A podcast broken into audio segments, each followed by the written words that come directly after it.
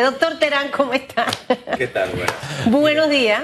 Mire, interesante los dos temas que ustedes acaban de mencionar como primicias de, de, las noticias del día de hoy. Lo primero es lo que dice la Constitución. Los tres órganos deben trabajar en una armónica colaboración, así, así que esto no debe ser nada inusual.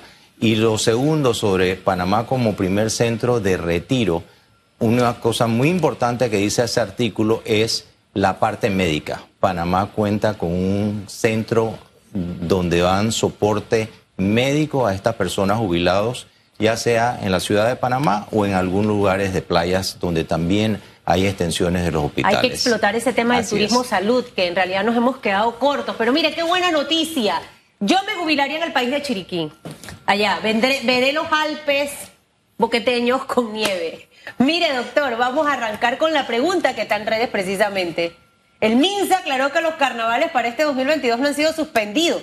Yo pensé que sí. He escuchado a muchos expertos. De hecho, en la vida toca sacrificar cosas. Siento que todavía no estamos para. El doctor Ortega conversaba con nosotros que quizás eh, estas tres semanas de enero van a ser muy heavy en el sentido de aumento de casos y definitivamente que el estar en lugares donde hay concentración de personas, aunque sean lugares abiertos, no es recomendable para el tema de COVID.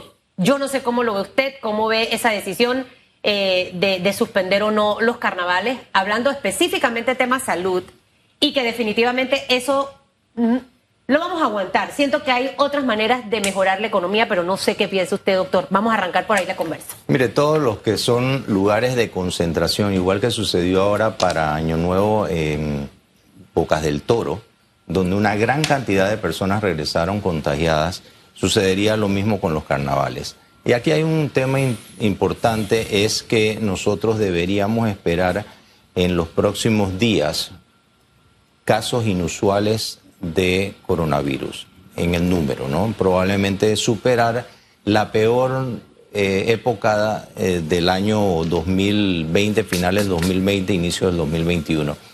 Y esto de los carnavales va a poner en un estrés nuevamente al sistema público de salud. Así que vemos, veremos cómo resultan las cosas al final y cuál es la decisión del, del Ministerio de Salud. ¿Usted qué recomendaría? Yo vigilarlo. Vigilarlo en o sea, este se pueden hacer, pero vigilarlos. Vigilarlos en este momento sobre la decisión. Okay. Sobre la decisión. Si la capacidad hospitalaria está rebasada, definitivamente la decisión debe ser cancelada. ¿Qué porcentaje en este momento de personas vacunadas tenemos? Siento que eso también puede jugar un papel fundamental. 80% de la población aproximadamente está vacunada, okay. ¿no? Así que eso es un factor muy, pero muy importante. De haber... Pero, pero no, eso no significa que las personas no se pueden contagiar y no contagiar a otras personas. De haber carnavales, ¿usted le recomendaría a, al gobierno establecer que las personas que asistan a, a, estos eventos sean vacunadas? Por supuesto, por supuesto. 100%. Eso es lo que está sucediendo en todos lados. Usted sí. va, viaja, por ejemplo, a España, usted le van a exigir en, en un restaurante Así su dosis completas de hay, vacunación. Hay cosas que ocurren, por ejemplo, conversaba esta mañana con, con Rebeca Martín de Telemetro uh -huh. Reporta y me decía que ella viajó a España con COVID. Se fue aquí de Panamá con COVID, pero en el aeropuerto no le pidieron, eh, eh, no le piden las pruebas de COVID, pero cuando este, llegó al restaurante le pidieron el tema de su vacunación, pero ella iba contagiada, para que te des cuenta cómo es importante una prueba que quizás nos molesta pero eso te brinda más seguridad. Sin embargo, en Estados Unidos es requisito fundamental. Nosotros en este momento que estamos, doctor Terán, eh, ya hemos llegado a 4.000 eh, eh, casos por día, pero hemos visto con buenos ojos que la sala de cuidados intensivos no está repleta como en esta misma época, eh, el primer año de la pandemia y hasta el año pasado, que, ya la vacuna estaba eh, dándose desde enero eh, ¿cómo pudiéramos evaluar y, poner en, perspectiva el momento de hoy?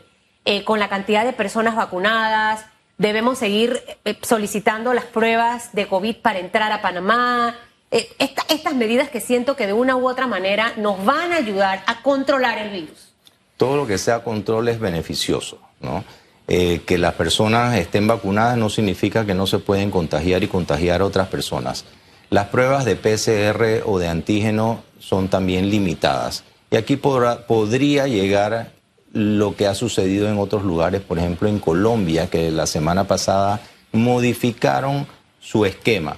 Y ellos dijeron, nosotros tenemos más del 70-75% de las personas ya con Omicron y no les vamos a pedir ni siquiera una prueba de eh, COVID, un resultado, para decir que esa persona está con COVID y que tiene que irse de aislamiento. Ellos establecieron un promedio de, 10, de 7 días.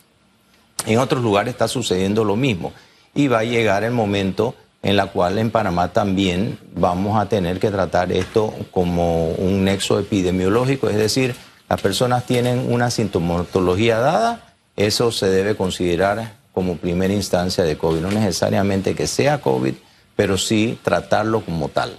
Y lo que eso significa es que las personas deben guardar su cuarentena, protegerse. Que ha reducido también el tiempo, en Panamá ahora son 10 días. Ah, exactamente, y esto es muy beneficioso para las empresas porque son por lo menos cuatro días que las personas eh, dejan de laborar.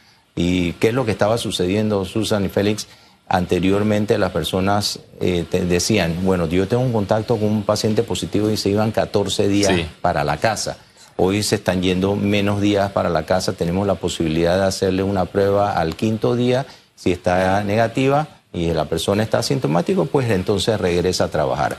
Y esto eh, sí está teniendo un impacto importante en las empresas. Yo se lo digo en la parte de los hospitales, nuestro personal también se está contagiando y son personas básicas en el manejo de la atención a los pacientes.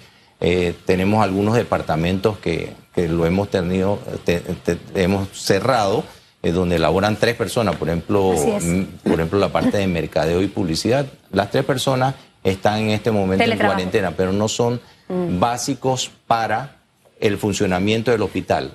Hay otras áreas que definitivamente... Pero ocurre lo mismo con otras enfermedades, doctor. O sea, yo creo que hacia allá debemos ir. A ti te da influenza, a mí difícilmente me ha dado, creo que en los últimos tres años me dio una vez eh, y me tumbó. Entonces, cuando estás con esta gripe, la incapacidad son tres días más o menos que te, que te piden. O sea, es para que la gente vaya entendiendo que es el mismo comportamiento quizás de una influenza, una gastroenteritis, también te deja incapacitado en tu casa unos tres días. Para que veamos este aspecto como ya parte de lo que digo yo, el COVID es nuestro vecino, nuestro, nuestro vecino forever and ever. Así es. O sea, esto va a ser en una forma constante, va a ser eh, de forma endémica. Cada cierto tiempo vamos a tener un recrudecimiento de los casos y tenemos que convivir con él. Doctor, otro factor es que Panamá también está recibiendo el, impacto de Omicron.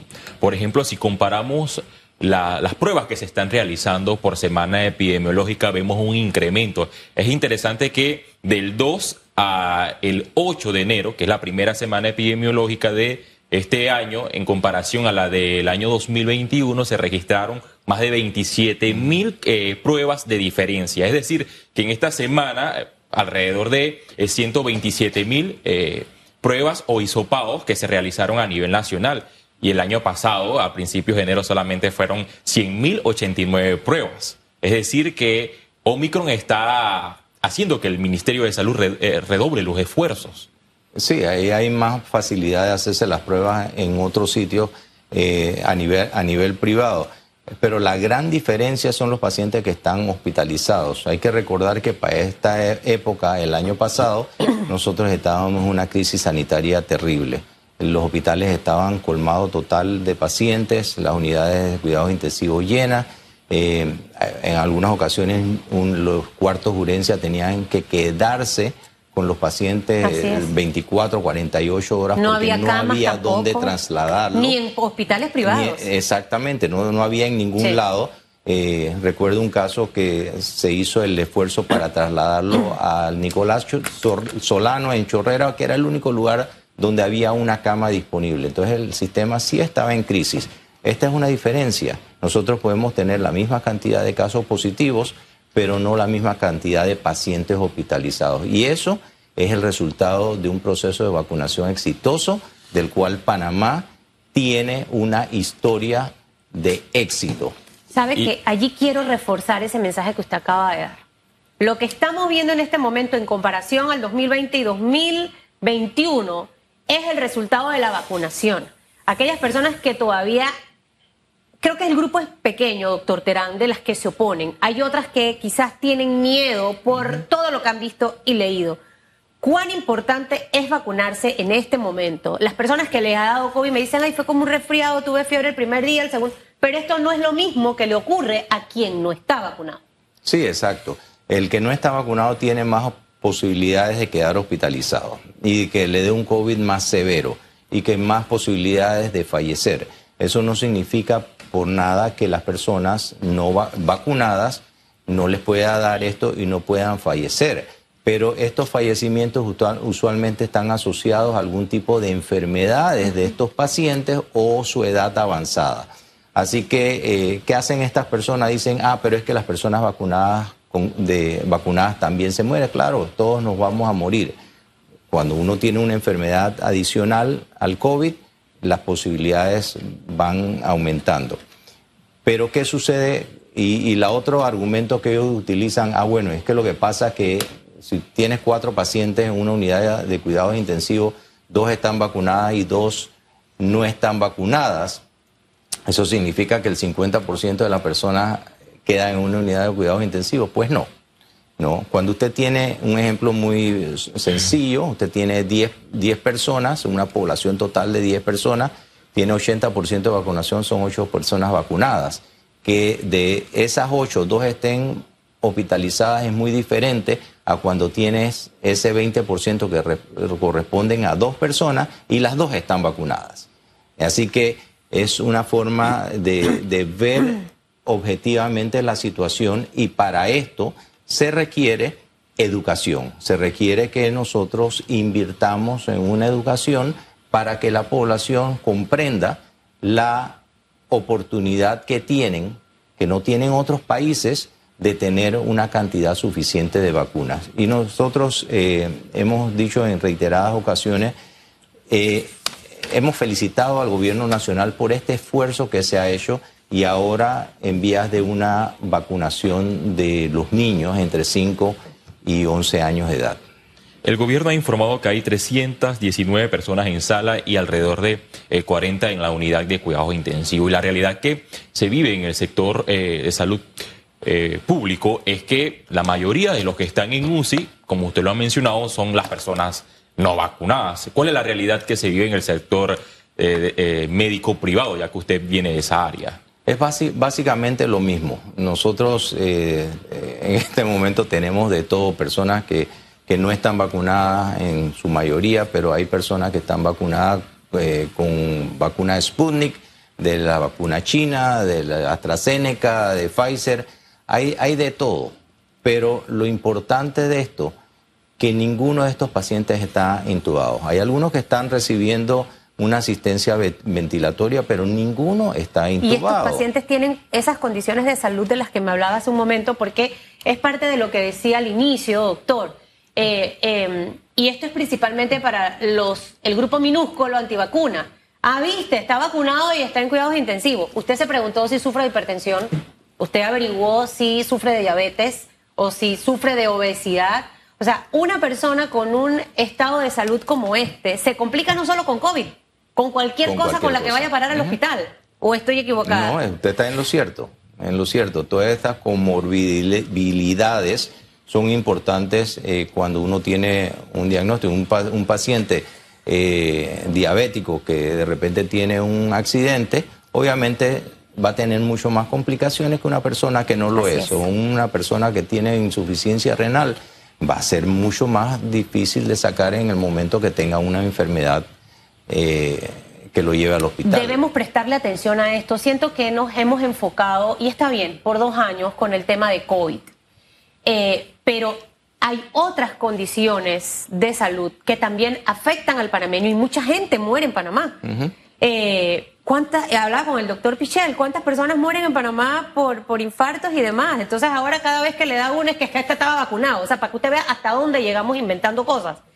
Em, yo siempre he dicho, doctor, usted eh, fue ministro de Salud, em, y a mí me gustaría ver una distribución del presupuesto del Estado en la parte de comunicación dirigido específicamente a educar a la población. En tema de salud fundamental, eh, creo que es la manera en que el Estado puede contribuir. Estamos arrancando un año 2022. Siempre he dicho que los inicios de año te permiten replantear mucho tus estrategias y la manera en la que vas a llevar el camino de tu vida profesional o de tu vida personal.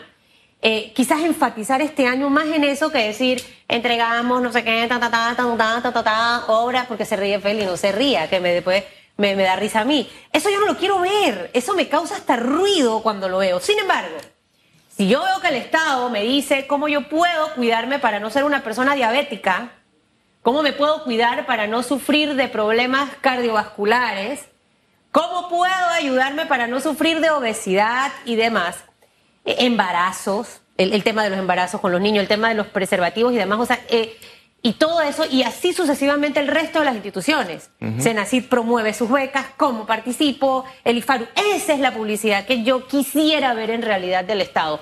Eh, siendo usted médico y viviendo básicamente lo que tenemos, ¿no cree que algo debemos hacer para esto? Porque el COVID va a seguir, pero el resto de las enfermedades también, y esas van en aumento. Sí, de hecho, Susan, en este momento nosotros tenemos una ocupación alta de pacientes no COVID en los hospitales. Anteriormente, cuando todo esto sucedió, recuerde que se, básicamente se prohibieron las consultas externas, las personas tenían mucho temor a ir al hospital. Hoy en día no es así. Las personas que están hospitalizadas son por otras patologías que no son COVID. Y en cuanto al tema, el tema de la publicidad, yo recuerdo eh, que una vez cuando me tocó hacer el presupuesto traté de introducir que el 2% del presupuesto del ministerio fuera dedicado a la parte de promoción de medios y hubo, me lo recortaron. ¿no? Me lo recortaron. Y el 2% puso usted. Exactamente. Y se lo recortaron. Y, lo, y, se, y se recortaron. ¿Por qué? Porque eso es básico. Total. Es básico anunciarle a la población cuáles son las medidas que tienen que tomar ante determinada situación de salud en el país y cómo promocionar esas eh, evaluaciones de tipo preventiva. Siempre la salud preventiva es muchísimo más económica que la salud curativa. Queremos que las personas no lleguen a los hospitales. Ese es el éxito de un sistema público de salud, evitar que las personas lleguen a los hospitales. ¿Y cómo se hace eso? a través de la prevención y de mantener una vida saludable. Y eso se logra con la educación.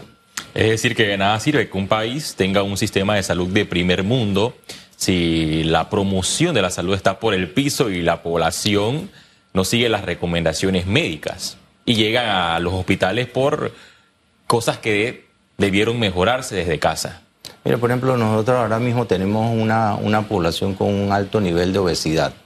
Eso hay, que, eso hay que atacarlo, porque esa obesidad al final va a devenir en pacientes hipertensos, en pacientes diabéticos, una insuficiencia renal que terminan en una unidad de, cuidados intensivos o personas que de repente les da un infarto, como usted acaba de mencionar, eh, y todo por una situación de la persona. No hace ejercicio y mantiene un grado de obesidad. Usted hablaba de una alta eh, población no COVID en los hospitales, tanto, eh, me imagino que públicos y privados debe ocurrir exactamente lo mismo. Muchas personas, Félix, que en pandemia dejaron de ir al cardiólogo, dejaron de, visitar a su, a su médico internista.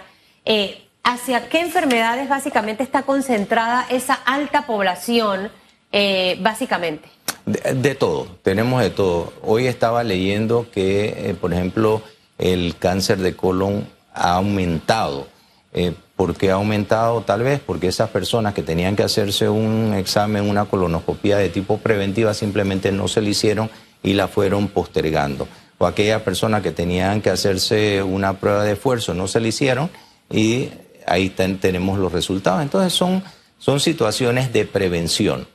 Eh, tenemos de todo, tenemos de todo. Así que eh, para eso son los hospitales, para atender a los pacientes enfermos, pero repito, la prevención es lo prioritario que debemos tener en el país. Doctor, eh, volviendo al tema de Omicron, ayer una noticia que generó muchas reacciones. Eh, en el área internacional médica es que Pfizer anunció que para marzo estaría lista la dosis específica para Omicron y que esta tendría un impacto para la población y justo para esta variante que tiene una alta propagación. Bueno, esto, esto podría ser, podría ser, pero debemos, debemos establecer que la población en realidad sí está cansada de todo este tema, ¿no? Eh, y las preguntas que se hacen es, bueno, me voy a tener que poner una cuarta dosis y una quinta dosis. Yo a estas personas le diría, vivamos el momento, preocupémonos, este, el momento de ahora es vacunarlo, vacunarnos con lo que tenemos, de cuidarnos, de mantener nuestras medidas de protección personal. No se quite la mascarilla aunque esté vacunado. Esto es básico. Esto es básico. ¿Por qué hubo un aumento en diciembre? Porque se quitaron la mascarilla al ir a Navidad, al ir a Año Nuevo. Es que todos estamos vacunados. Ya yo tengo amigos, todos estamos vacunados y que no importa. Eh, eh, al final hay que seguir cuidándose. Y usted acaba de decir una cosa muy cierta, Félix, porque otra de las enfermedades que aumentó en pandemia es el tema de la depresión. Eh, las estadísticas de personas que se han quitado la vida. O sea, este tema hay mucha gente que no lo ha sabido manejar.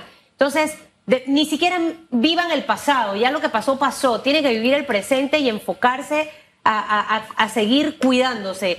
Omicron en Panamá hasta ahora teníamos, la semana pasada que hablé con eh, la viceministra de Salud, 50 casos eh, identificados oficiales y 100 que estaban en estudio. Eh, muchos especialistas dicen que ya en enero nosotros vamos a tener más casos de Omicron y es lo que hemos visto en el resto de los países. Y mucha gente se dice, oye, pero ¿por qué Panamá tiene tan poquitos casos de Omicron? Eh, ¿Los números estarán bien, doctor, o qué ha pasado? Ahí rapidito para que nos diga antes de que nos corten. Tenemos una vacunación alta. Así que Eso ha sido el freno de Omicron. exactamente. Y lo que a mí me preocuparía hacia futuro es la educación. Nosotros somos el país con más días perdidos en educación. Ahí está el futuro del país. Así es. Hacia allá es donde nosotros debemos enfocar toda nuestra atención, la educación. Y si se suspenden los carnavales, el 7 de marzo arrancan bien las clases. Así que, ¿qué sacrifica usted? ¿La chupadera y la saltadera o que los peladitos vayan para la escuela? Ahí se lo dejo para que reflexione y responda. Doctor Terán, que le vaya espectacularmente bien. Muchas gracias. igual a eh, ustedes. Eh, también usted va a ser futuro abogado. Eh, el hombre le gusta estudiar mucho. Voy a ponerlo en conversación con mi mamá, porque ella sigue estudiando y este está estudiando también, pero él está joven. Él es colágeno todavía es puro. ¿Cuántos años que tiene usted? ¿25? 27 años. 27. Pero es tan serio, doctor, va a tener que parquear más conmigo para yo empezar a aflojar un poco a Félix Antonio Chávez. Gracias, doctor Terán.